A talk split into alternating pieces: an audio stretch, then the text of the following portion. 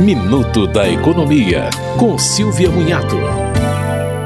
As três maiores empresas aéreas brasileiras, Azul, Gol e Latam, acertaram com o governo a oferta de passagens aéreas mais baratas em 2024. Elas também prometem a inclusão de serviços de remarcação sem cobrança de taxa adicional e aumento na oferta de assentos. A Azul diz que vai ofertar passagens por até 799 reais para compras com antecedência de 14 dias, além de marcação de assento e bagagem despachada gratuita para compras de última hora. A Gol prometeu passagens de até 699 reais nas compras com antecedência e tarifas com desconto de 80% quando ocorrer o falecimento de um familiar direto. Já a Latam diz que vai orientar os consumidores sobre como comprar passagens mais baratas e ofertar promoção semanal com tarifa abaixo de 199 reais.